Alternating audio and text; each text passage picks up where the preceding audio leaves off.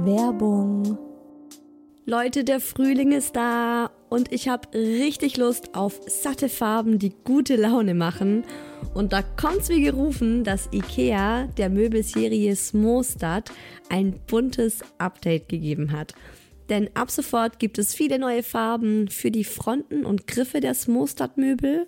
Smostad, vielleicht erinnert ihr euch, ich habe es schon ein paar Mal hier im Podcast erwähnt, das ist die beliebte Möbelserie, die mit dem Kind mitwächst. Also von der Komplettlösung fürs Babyzimmer mit Wickeltisch kann man das dann später umfunktionieren, den Wickeltisch zum Schreibtisch und so weiter. Also Smostad ist wirklich vom Babyalter bis zum Teenageralter hin geeignet. Und wenn man mal wieder frischen Wind im Kinderzimmer haben will, kann man dann zum Beispiel einfach die Farbe der Griffe von weiß zu orange oder gelb oder rosa oder grün ändern und zack, schon sieht das alles wieder ganz neu und fresh aus und man muss jetzt nicht groß irgendwie neue Möbel kaufen.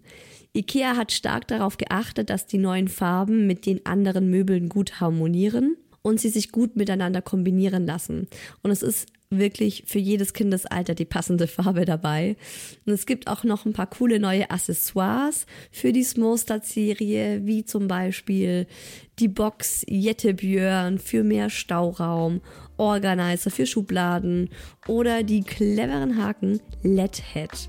Ich stehe ja total auf bunte Kinderzimmer und wenn es euch genauso geht, schaut mal rein bei IKEA, egal ob online oder im Store. Ich habe euch den Link zur Smostad-Serie auch wie immer in die Shownotes gepackt. Werbung Ende.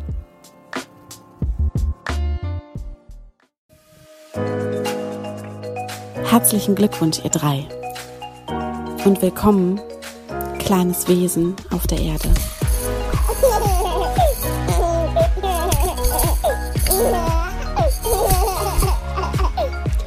Schön, dass ihr wieder dabei seid bei Hi Baby, eurem Mama-Podcast mit mir, Isa, Mama von einem dreijährigen Boy, dem Mucki, und aktuell schwanger mit einem Mädchen, der kleinen Murmel. Und inzwischen würde ich sagen zu 80 Prozent wieder gesund.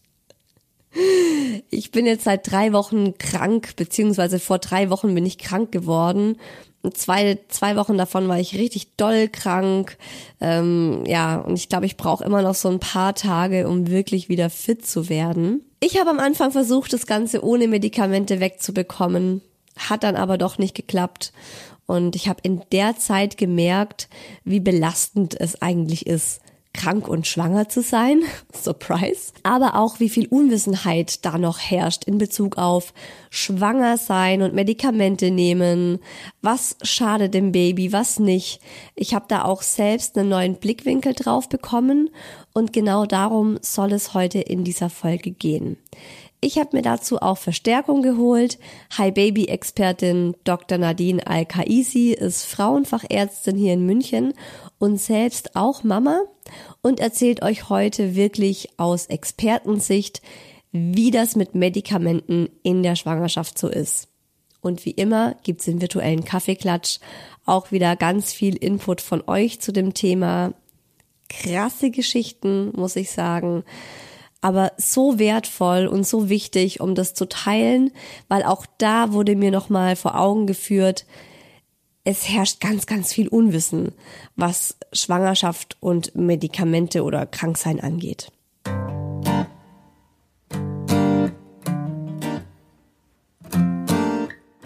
Also generell ist mir so in den letzten Wochen einfach nochmal vor Augen geführt worden. Es klingt so banal, aber das ist wirklich was, ich weiß nicht, ich vergesse es einfach in der Schwangerschaft oft oder red mir ein, dass es nicht so ist, weil man es natürlich lieber nicht so hätte. Aber, Überraschung, in der Schwangerschaft ist der Körper einfach ein anderer. Also das ist tatsächlich für mich so mein größtes Learning immer noch, obwohl ich mich da auch schon gebessert habe, jetzt im Vergleich zur ersten Schwangerschaft mit dem Mucki. Aber trotzdem einfach zu akzeptieren, dass man nicht mehr so viel schafft wie davor, als man nicht schwanger war, dass der Körper schneller müde und erschöpft ist, dass man bei einem Infekt vielleicht einfach direkt handeln sollte und nicht wie vor der Schwangerschaft sich so denkt, ja, das bisschen Husten. Also ähm, ja, konkretes Beispiel, gerade Husten und Schnupfen. Wenn ich normalerweise nicht schwanger so ein bisschen Schnupfen und Husten hab, gerade jetzt im Herbst, wo es auf den Winter zugeht, typische Erkältungszeit, dann mache ich eigentlich so weiter wie normal. Ich trinke vielleicht ein bisschen mehr Tee, aber denk mir so, ja, Mai, gehört halt dazu, bin jetzt gerade nicht so mega fit, aber wird schon wieder weggehen. Ist auch meistens so, aber jetzt in der Schwangerschaft habe ich einfach gemerkt, ist nicht so. Und da war jetzt mein Learning, ähm, das will ich euch auch einfach direkt am Anfang mitgeben. Wenn man in der Schwangerschaft merkt, okay, ich bin etwas erkältet, ich bin nicht so ganz fit. Genau, also eigentlich so dieses man kann ja immer sagen, ich bin topfit, ne, ich bin so gerade auf äh, 100 Prozent, alles gut. Und wenn man dann merkt, nee, irgendwie bin ich gerade nicht so fit, irgendwie habe ich einen leichten Infekt, irgendwas ist, sollte man sich direkt, direkt am Anfang schon mal drei Tage nehmen, um sich zu schonen und sich wirklich zurücknehmen, also aktiv Termine absagen, Verabredungen absagen, mehr schlafen, viel Tee trinken und das Allerwichtigste, Ruhe gönnen. Und wenn ihr nicht selbstständig seid, dann auch direkt dort beim Arbeitgeber euch krank melden. Also direkt zum Arzt gehen, krank melden und es zu Beginn, wo es anfängt, auskurieren. Weil meine Erfahrung ist jetzt einfach in den in den beiden Schwangerschaften, die ich jetzt hier so mitgemacht habe, gut, ich meine, in der einen bin ich noch mittendrin. Es geht nicht einfach so von, von sich aus wieder weg, wenn man schwanger ist, sondern es wird eher schlimmer. Und genauso war es jetzt bei mir in den letzten Wochen auch. Es hat angefangen, klar, mein Kindergartenkind, der kleine Mucki, der kleine Sugarboy, ähm, hat aus dem Kindergarten Husten und Schnupfen mitgebracht. Im Kindi waren sie alle krank und ähm, er war dann auch drei Tage daheim. Er war drei Tage einfach sehr verschnupft, aber ihm ging es eigentlich gut. Dann war er wieder fit. Und dann bekam ich den Husten und den Schnupfen. Und ich habe mich eben so an meinem Sohn orientiert und dachte mir, ja, der war jetzt drei Tage so ein bisschen erschöpft und dann war alles wieder gut. Also weitermachen wie immer.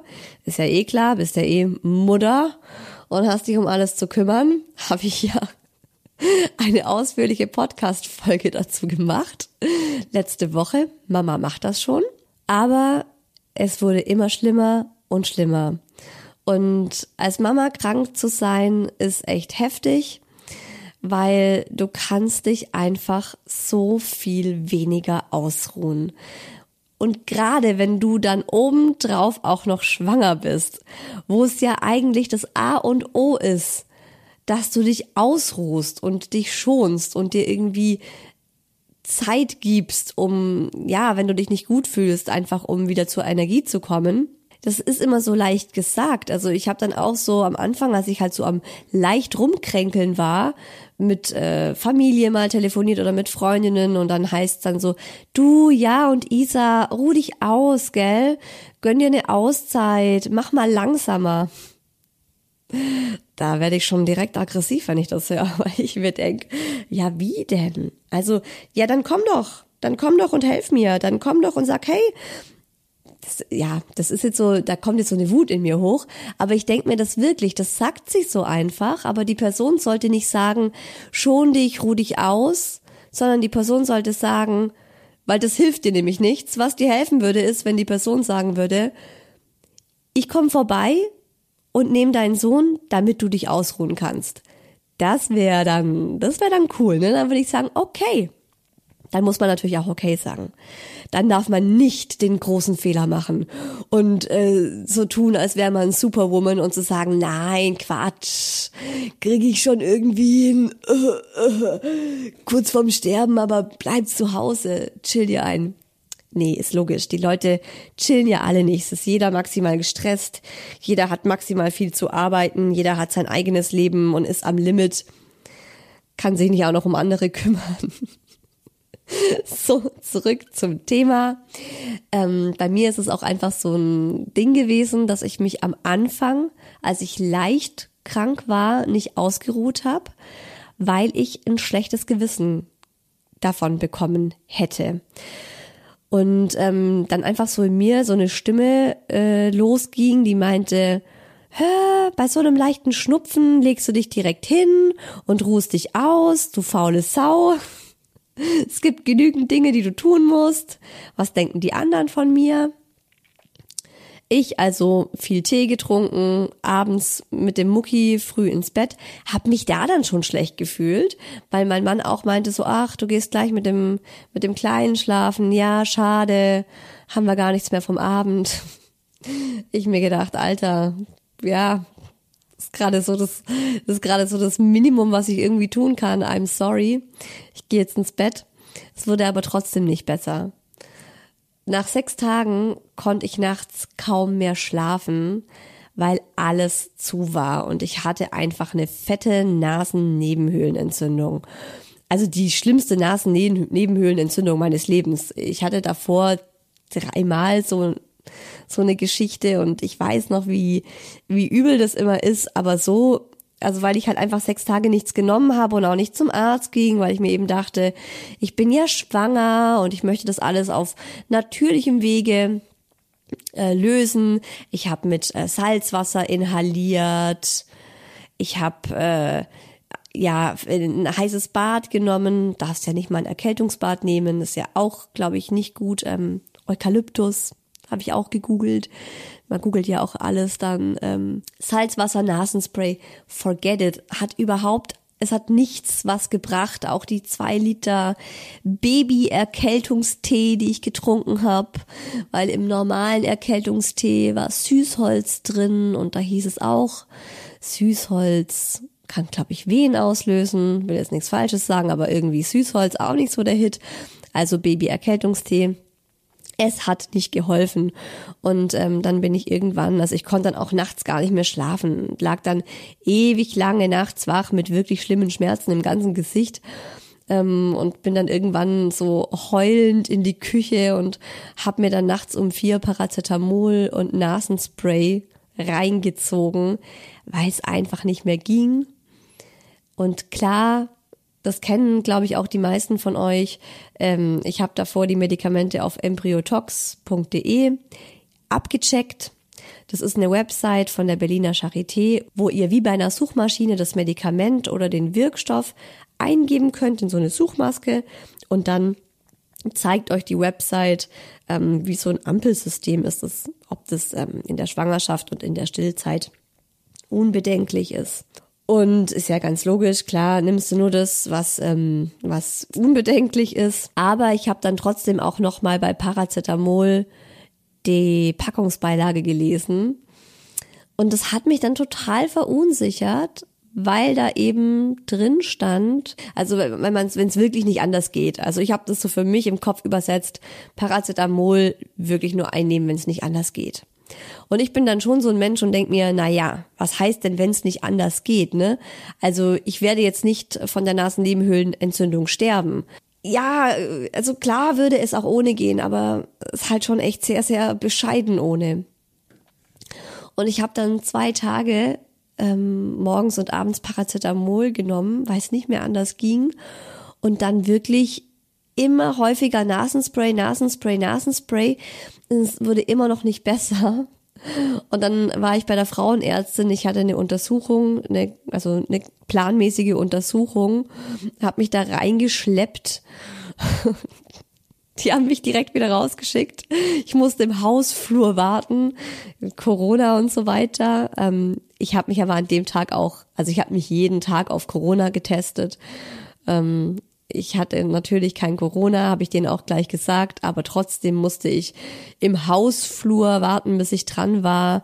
Und äh, die Frauenärztin hat mich dann gesehen und mir direkt gesagt, sie brauchen ein Antibiotikum. Und ich dann so, ja, aber das ist doch so schädlich fürs Kind und Antibiotikum in der Schwangerschaft. Und äh, sie hat dann eine Untersuchung gemacht und auch die Herztöne gemessen vom Kind. Und gesehen, dass die Herztöne einfach sehr schnell waren und hat sie auch gemeint, schauen Sie, das Kind hat jetzt schon ähm, erhöhte Herzschläge oder wie sagt man einfach einen schnelleren Herzschlag, weil es durch ihre Erkältung oder Nasennebenhöhlenentzündung gestresst ist. Und das ist auch nicht der Sinn der Sache. Und Schwangere denken oft, dass wenn sie keine Medikamente nehmen, dass sie das Kind schützen, aber manchmal ist genau das Gegenteil der Fall. Und wenn eine Erkältung so schlimm wird, dass es sich eben auch auf die Herztöne vom Kind auswirkt, dann ist es an der Zeit, ein Antibiotikum zu nehmen. Bin dann auch nochmal zum Hausarzt gegangen, beziehungsweise ich glaube am Tag davor war ich eh schon beim Hausarzt oder am selben Tag. Ich erinnere mich nicht mehr, ist auch vollkommen egal. Der hat nochmal ein Blutbild gemacht und da wurde dann auch deutlich, es ist ein bakterieller Infekt, kein viraler und da muss man jetzt einfach ein Antibiotikum dazugeben. Komplett unbedenklich, meinte die Frauenärztin, ich soll mir da gar keinen Kopf machen. Das ist einfach bei vielen Leuten im, im Kopf so drin, schwanger darfst du gar nichts nehmen. Warum? Weil an Schwangeren natürlich aus ethisch-moralischen Gründen keine Medikamente getestet werden, so standardmäßig.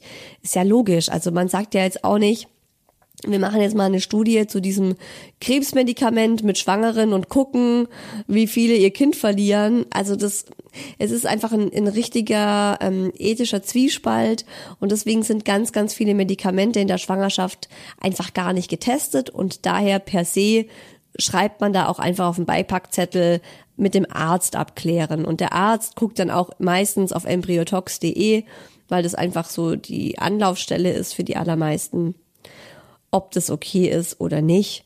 Und ich bin da der Meinung, ich bin keine Medizinerin, ich habe das nicht studiert, das ist nicht mein Fachgebiet und darum verlasse ich mich da auf die Meinung meiner Ärztin, wenn ich die für kompetent halt. Ich habe also Antibiotikum genommen.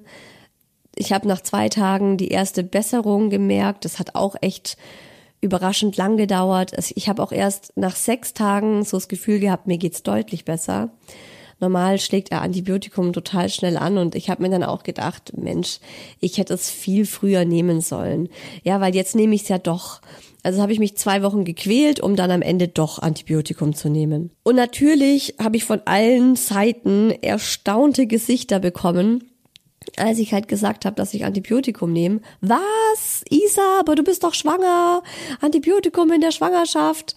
Ähm, ich weiß zum Beispiel von meiner Mama und auch von meiner Stiefmutter, dass die beide in ihren jeweiligen zwei Schwangerschaften gar nichts genommen haben. Und das ist halt schon, ne, wenn du dann, also das kriege ich dann auch regelmäßig zu hören. So, ja, also ich habe in der Schwangerschaft gar nichts genommen. Auch so ein bisschen stolz. So, und ich denk mir dann so, ja, und ich bin die Mimose, ich bin die Memme, ich bin der Waschlappen, der es halt doch nicht ohne Antibiotikum schafft. Es ist so eine Scheiße, ne? Das muss man sich einfach aus dem Kopf schlagen. Also spätestens, wenn man wirklich beim Arzt dann sitzt und der Arzt in der Schwangerschaft dreht, also vor allem bei der Frauenärztin, da hatte ich dann wirklich auch ein gutes Gefühl, als sie gesagt hat, sie nehmen jetzt ein Antibiotikum und das ist sogar besser fürs Kind. Ich war echt so erleichtert irgendwo, weil ich ich habe ja selbst gemerkt, es geht ohne nicht weg. Und äh, mir war es einfach wichtig, dazu jetzt mal eine Folge zu machen, weil ich denke, dass das in ganz vielen Köpfen noch rumspukt. Und ich, mir geht's ja immer so darum, macht nicht dieselben Fehler wie ich in der Schwangerschaft, als Mama, wie auch immer. Ähm, und da auch wieder so jetzt in Bezug auf krank sein. Also ich habe mir jetzt auch vorgenommen, für die restliche Schwangerschaft oder wer weiß, ob noch mal eine kommt, einfach früher zum Arzt zu gehen und mir nicht zu denken, so, ich schaff das ohne und ich nehme jetzt einfach hier ganz viel Tee zu mir und so weiter. Nee, einfach früher zum Arzt gehen, weil es bringt niemandem was, wenn man ewig lange krank ist, das Baby gestresst ist, man selber völlig fertig ist und am Ende muss man dann trotzdem das ganze Medikamentenzeug nehmen. Wie das jetzt ganz genau aussieht mit Schwangersein und Medikamenten nehmen. Das hört ihr jetzt aber nochmal im Detail von der Expertin, Frauenärztin Dr. Nadine Al-Kaisi. Mit ihr hatte ich übrigens im Members Club ein super schönes Interview zum Thema Kinderwunsch. Ist vor ein paar Wochen online gegangen, also ist auch immer noch online, könnt ihr euch immer noch anschauen. Äh, Kinderwunsch ist Nadines Spezialgebiet. Sie arbeitet in der Kinderwunschklinik hier in München, hat dazu auch ganz frischen Buch rausgebracht, das Kinderwunschbuch, dein persönlicher Begleiter, Wege, Diagnostik, Behandlung. Ich finde es ein richtig gutes Buch für alle, die das Thema gerade bei sich haben. Schade, dass es nicht äh, draußen war, als ich mich damit beschäftigt habe. Ist jetzt echt erst Ende September rausgekommen. Aber große Empfehlung an euch und auch, dass ihr euch mal im Members Club auf www.isahuels.de das Video-Interview mit Nadine und mir anschaut. Da beantwortet sie auch nochmal die wichtigsten Fragen zu dem Thema. Und jetzt hört ihr sie aber zum Thema schwanger und krank sein und Medikamente nehmen.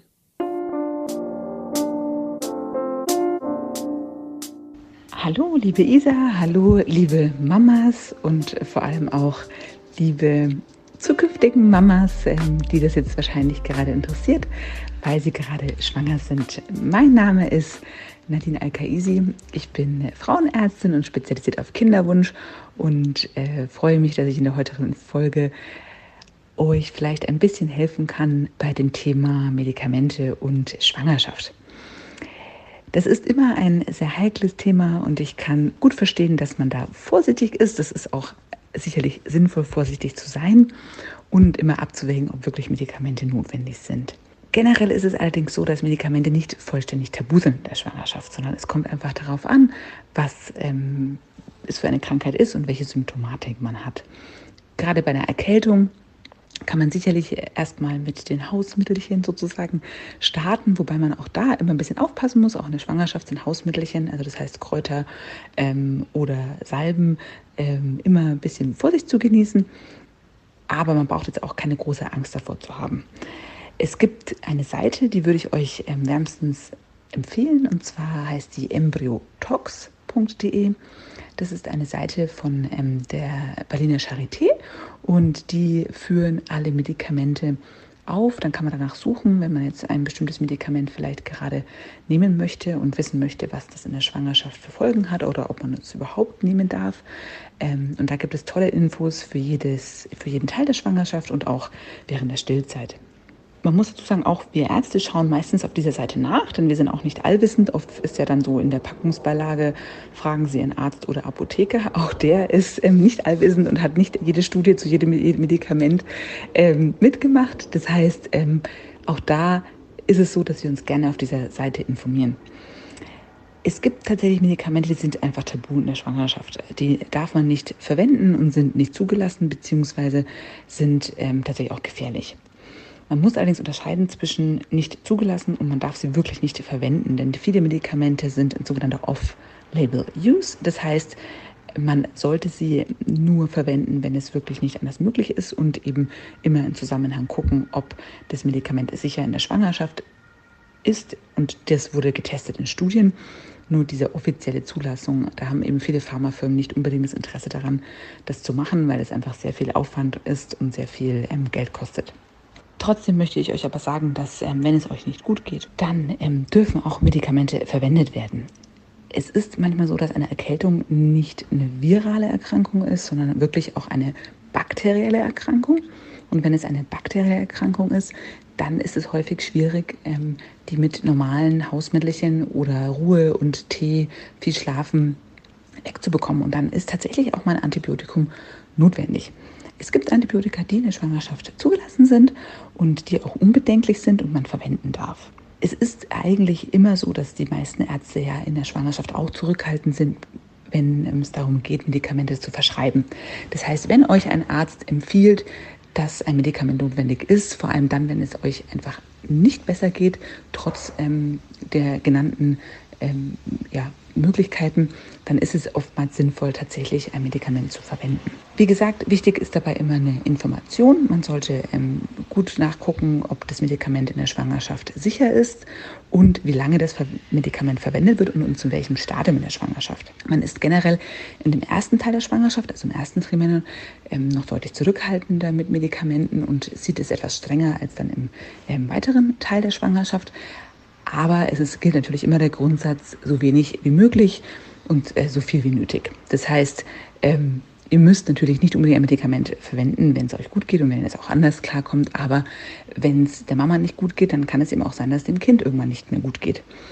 Das heißt, man hat natürlich da irgendwie auch zwei Patienten.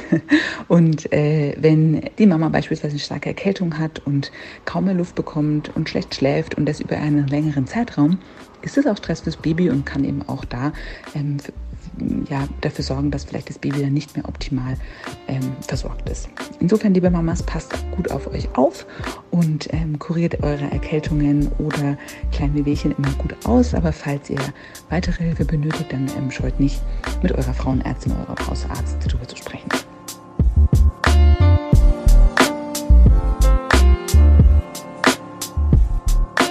Ich habe dann auch noch mal, nachdem ich Antibiotikum genommen habe, ähm, einen Termin bei der Frauenärztin gehabt. Da ging es auch generell noch mal so um die Herztöne, weil äh, die kleine Murmel hatte so ein bisschen, ähm, also vor der Erkrankung schon, also vor meiner Erkältung, hatte sie ein bisschen unregelmäßige Herztöne. Was für mich übrigens auch nochmal ein Thema war, wirklich gar nichts an Medikamenten nehmen zu wollen. Weil ich mir dachte, oh Gott, die hat ja eh schon so ein bisschen unregelmäßige Herztöne. Ja, ich bin da, ähm, ja, komplett nicht vom Fach, das merkt man, weil das eine hat überhaupt nichts mit dem anderen zu tun. Ähm, ich mache dazu aber auch nochmal eine extra Folge da geht's dann um Pränataldiagnostik, äh, Fluch oder Segen. Inzwischen ist übrigens alles wieder okay, aber deswegen war ich einfach auch ein bisschen öfter bei der Frauenärztin die letzten Wochen. Und auch da hat sie dann eben nochmal nachgefragt und gemeint, ja, haben Sie jetzt ein Antibiotikum genommen, geht's Ihnen inzwischen besser? Ich so, ja, ja. Und dann wollte sie auch wissen, welches Antibiotikum. Penicillin habe ich genommen, habe ich ihr dann so gesagt, hat sie aufgeschrieben und da habe ich auch nochmal nachgefragt, warum schreiben Sie das jetzt auf? Also ist das jetzt irgendwie, warum muss man das jetzt nur, also ja, warum muss man das jetzt dokumentieren? Ist es also vielleicht doch nicht ganz so unbedenklich?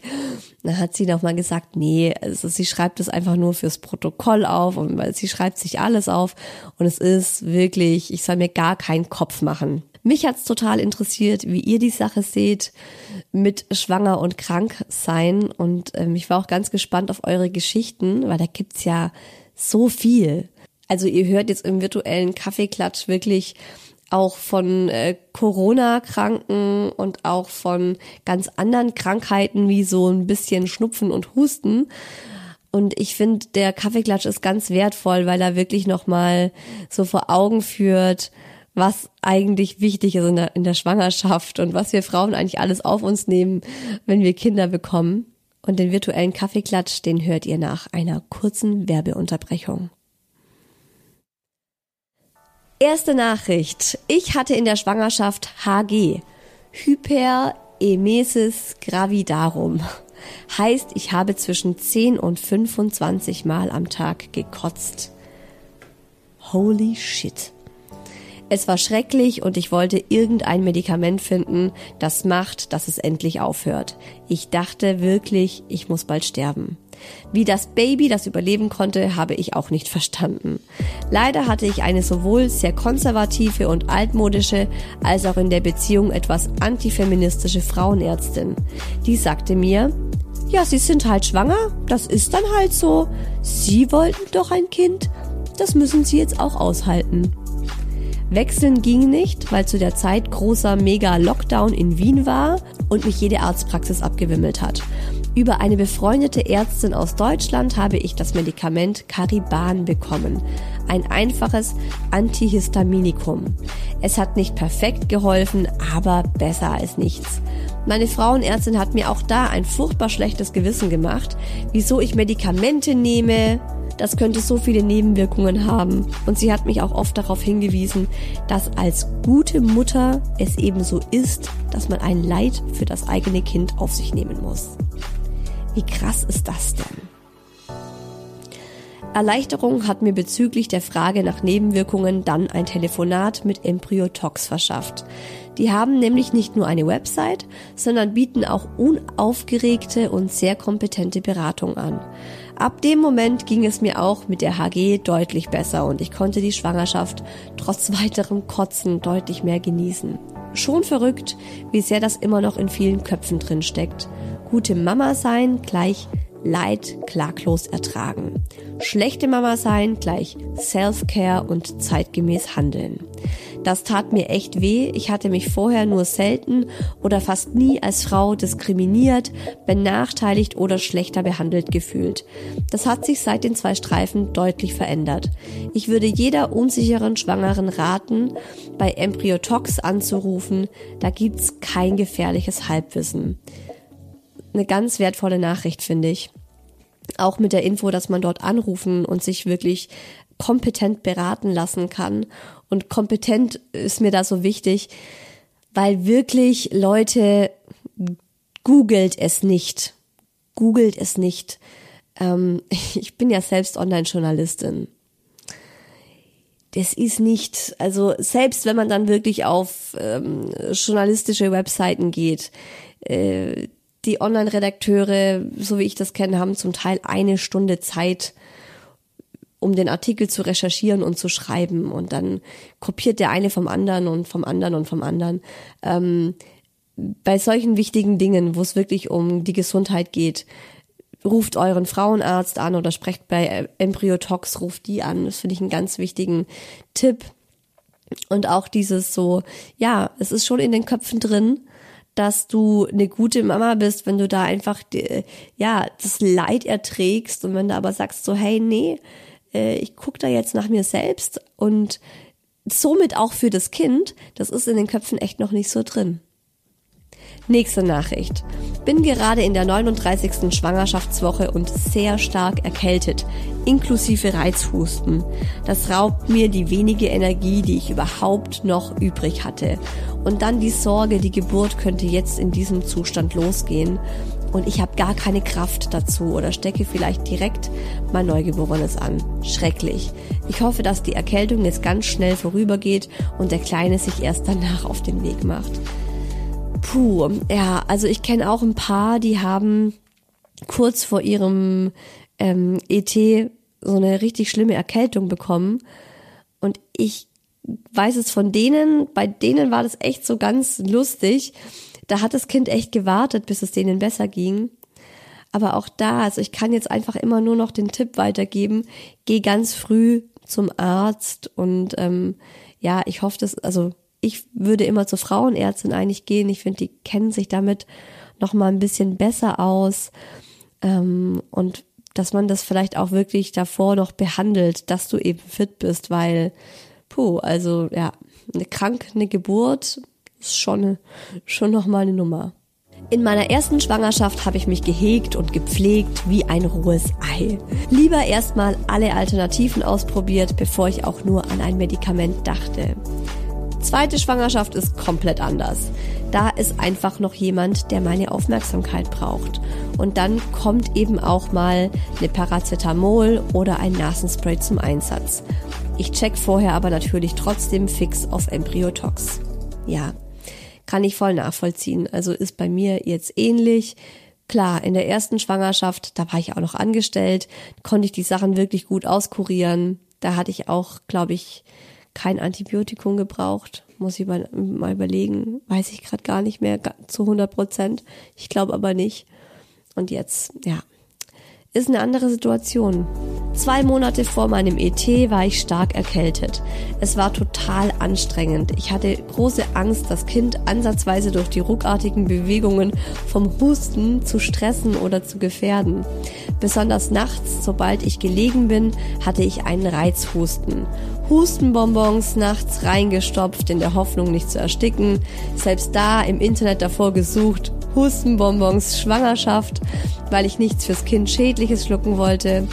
Und erst nach zweieinhalb Wochen wurde es besser, habe mir aber beim Husten eine Zerrung zwischen den Rippen geholt und einen Monat vor dem ET noch Physiotherapie bekommen. Oh man. Oh woman, müsste man besser sagen. Ja, ah, ich kann das so nachvollziehen, aber ich glaube, das ist dann oft so, dass man im Nachhinein klüger ist und sich denkt, ja geil, eine Zerrung zwischen den Rippen vom vielen Husten ist die Frage, ne, was, was ist da besser?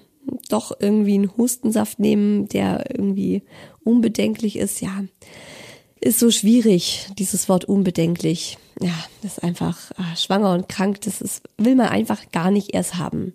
Ich hatte in der Schwangerschaft für jedes Medikament ein schlechtes Gewissen und mich dann bei der Geburt so zugedröhnt, dass ich locker ab und an mal eine Schmerztablette hätte nehmen können.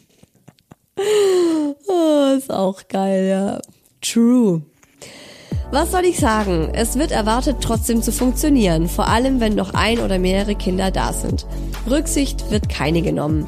Ich nehme schwanger keine Medikamente, außer es wäre zu gefährlich fürs Kind, wenn ich keine nehme. Es ist echt eine Riesenherausforderung, vor allem wenn hier jeder die Einstellung hat, Mama macht das schon. Yes! Mama macht das schon, wirklich. Wir sollten uns T-Shirts drucken mit Mama macht das schon. Das absolute Highlight war bei mir, ich war krank und durfte dann noch auf zwei weitere Kinder aus der Familie aufpassen. Habe ich aber erst erfahren, als sie vor der Tür standen und eigentlich wussten, dass ich krank bin. Somit hatten wir hier fünf Kinder rumspringen, die beschäftigt werden wollten und ich war alleine und krank. Ich war abends fix und alle und habe nur noch geheult. Aber wehe, der Papa ist krank und kann sich mit dem vollen Package an Tabletten etc. ins Bett packen und den ganzen Tag schlafen. Oh, krass. Was geht denn bei dir ab? Also da muss ich echt sagen, bitte, bitte, bitte, wenn sowas nochmal passieren sollte, knall der Verwandtschaft die Tür vor der Nase zu was geht denn ab? Aber ich kann den Gedankengang, also ich kann das voll nachvollziehen, ne? Die haben sich halt gedacht, die ist ja eh daheim, die ist ja krank, die ist dann eh daheim, dann kann man die Kinder bei ihr lassen und machen unser Ding. Oh Mann. Anstatt dir die äh, drei Kinder abzunehmen, die du offensichtlich hast.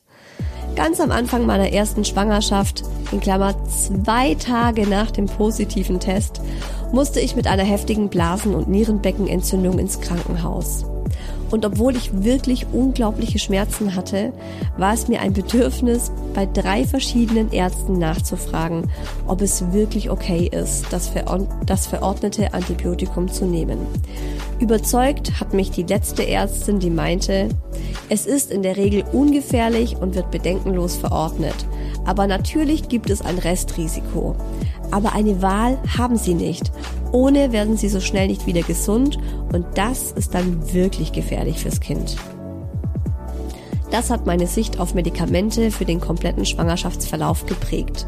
Natürlich sollte man nichts leichtfertig nehmen, aber, und das habe ich gelernt, man soll auch nicht leichtfertig nichts nehmen. Der Spruch ist der Killer. Nichts leichtfertig einnehmen, aber auch nicht leichtfertig nichts nehmen auf den Punkt gebracht, würde ich mal sagen. Meine Schwangerschaft war stressbedingt eine infektiöse Geschichte. War ein Infekt ausgeheilt, kam der nächste. Von der Erkältung, wie harmlos im Vergleich zum Rest, über Gürtelrose, Herpes, oben und unten, Depression, einem behinderten Arbeitgeber, der einen noch kranker machte, zu Herpes im Erdgeschoss zwei Wochen vor der Geburt. Ende der Geschichte, Baby ist trotzdem gesund zur Welt gekommen und ich habe die Schwangerschaft überlebt. Oh je. Ja, stressbedingt eine infektiöse Geschichte nach der anderen. Das ist, glaube ich, echt ein Riesenthema. Stress, also Stress macht einfach krank und in der Schwangerschaft äh, doppelt so schnell als sonst. Also muss man muss wirklich schwanger ist einfach ein anderer Zustand und man muss sich einfach mehr schonen. Das ist auch was, das ich mir jetzt mal wieder ganz groß irgendwie auf die Stirn schreiben muss. Will ich sehe das mal sehen, wenn ich in den Spiegel gucke. Ich hatte ganz am Anfang meiner Schwangerschaft eine fette Erkältung und zu der Zeit sowieso große Angst, dass ich das Kind verlieren könnte. Daher habe ich wirklich nichts eingenommen und das Ganze fast fünf Wochen mit mir rumgeschleppt. Heute würde ich da anders handeln. Was ich sehr gut fand, mein Frauenarzt hat mir damals gesagt, dass er mir ohne schlechtem Gewissen auch zu Halsschmerztabletten oder Hustensaft raten würde, weil einfach keine Tests an Schwangeren durchgeführt werden und deshalb Medikamente fast alle nicht empfohlen werden. Falls ich aber eine Fehlgeburt haben sollte, was ja ganz natürlich ist und häufig in einem frühen Stadium passiert, dann ist die Frage, ob ich mir Vorwürfe machen würde, wenn ich die Tablette genommen hätte. Da ich das sofort mit, die Wahrscheinlichkeit ist sehr hoch, dass ich mir Vorwürfe machen würde, für mich beantwortet habe, war für mich klar, ich nehme nichts, was dem Kind eventuell schaden könnte, damit ich mich im Fall der Fälle dann auch nicht fertig mache und frage, was wäre, wenn ich das nicht genommen hätte. Ja, das ist natürlich auch einfach ähm, ein Faktor, um ganz ehrlich zu sein. Genau darum geht's ja, um die Frage, wenn dann doch irgendwas ist, verbinden wir das dann sofort mit den Medikamenten und denken uns, wenn ich das nicht genommen hätte, wäre es dann anders gewesen. Das ist natürlich auch ähm, ein Teufelskreis.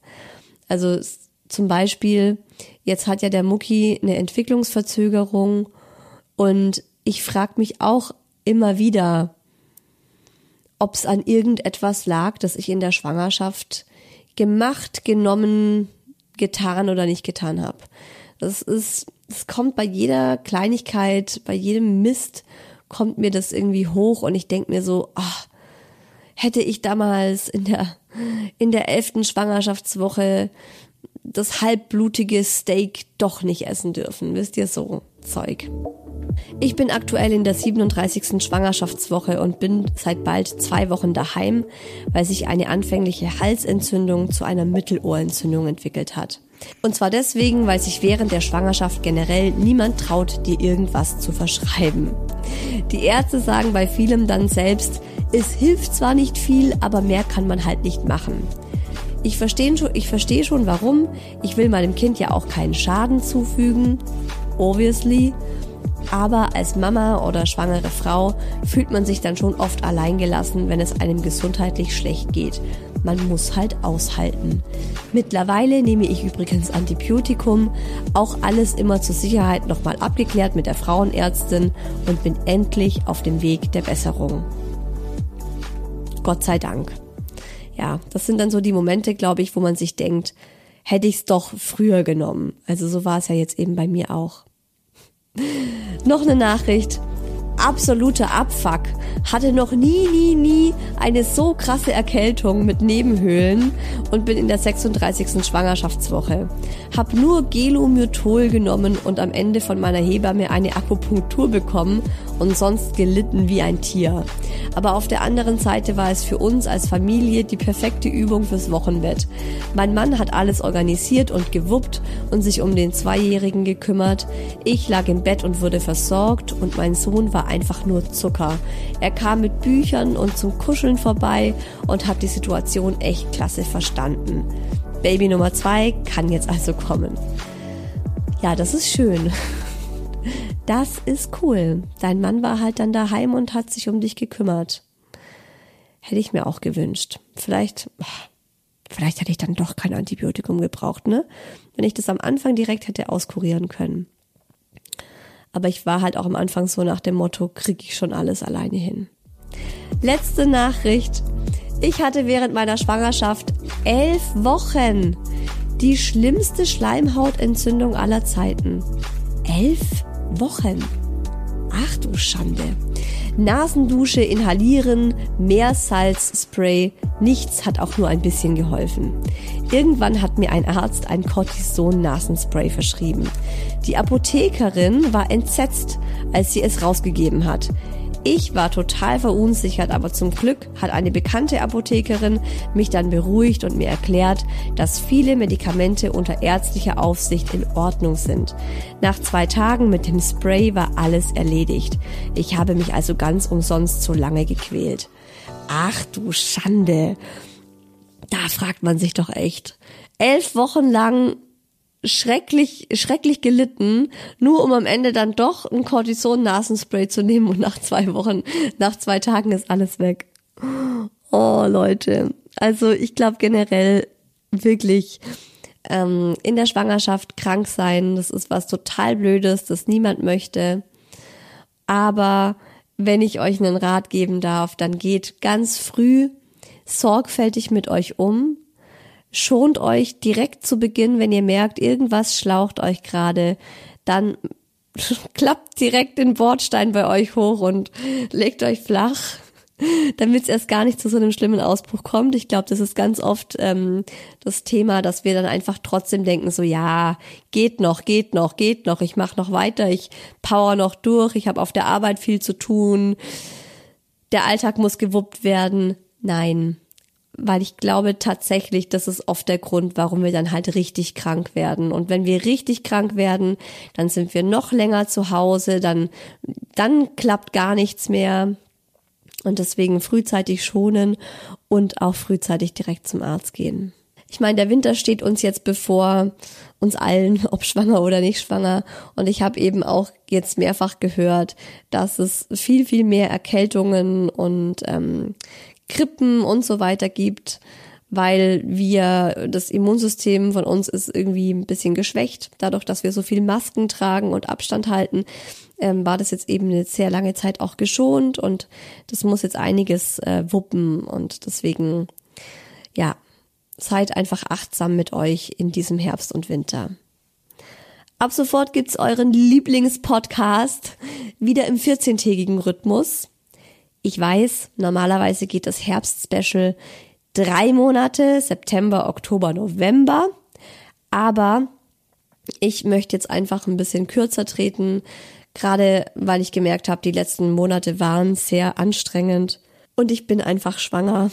lässt sich nicht, ähm, lässt sich nicht abstreiten. Ich würde auch gerne jetzt der Schwangerschaft mehr Raum geben und ich habe einfach gemerkt, dass ich die Geschwindigkeit, die ich normalerweise beim Arbeiten so an den Tag lege, jetzt in der Schwangerschaft so nicht mehr aufrecht halten kann und möchte. Ich bin einfach schneller kaputt und müde und ich möchte ja trotzdem die Podcast-Folgen weiterhin mit viel Liebe und Sorgfalt machen. Und daher ist das Herbst-Special jetzt ein wenig kürzer als normalerweise, aber don't forget, ihr bekommt ja dafür auch ganz viel Input und Inspiration und tolle Experteninterviews rund ums Thema Mama sein und Familie im Members Club, unserem virtuellen Mamadorf. Das ist eine total schöne und tolle Community dort mit einem ganz lebendigen und positiven Forum, ganz tolle Frauen. Also hebt wirklich jedes Mal meine Laune, wenn ich reingehe und mich da umschaue. Und ähm, ist eine wirklich eine schöne Sache. Also falls ihr noch nicht Mitglied seid, überlegt's euch doch nochmal. Und wenn es dann doch nichts für euch ist, ihr könnt äh, den Members Club äh, auch monatlich wieder kündigen. Also es ist jetzt nicht so, dass ihr direkt ein Jahresabo abschließen müsst. Das gibt's zwar auch, das ist ein bisschen günstiger dann, aber ihr könnt auch erstmal sagen, so okay, ein Monat mal reinschnuppern und mal gucken, wie es mir so gefällt. Den Link zum Members Club www.isahuers.de slash members-club, den packe ich euch auch nochmal in die Folgenbeschreibung. Und jetzt wünsche ich euch einen schönen Resttag. Bleibt gesund. Wir hören uns dann in zwei Wochen wieder, also übernächsten Sonntag, zu einer neuen Folge Hi Baby, eurem Mama Podcast. Bis dahin, lasst es euch gut gehen und gönnt euch was. Eure Isa.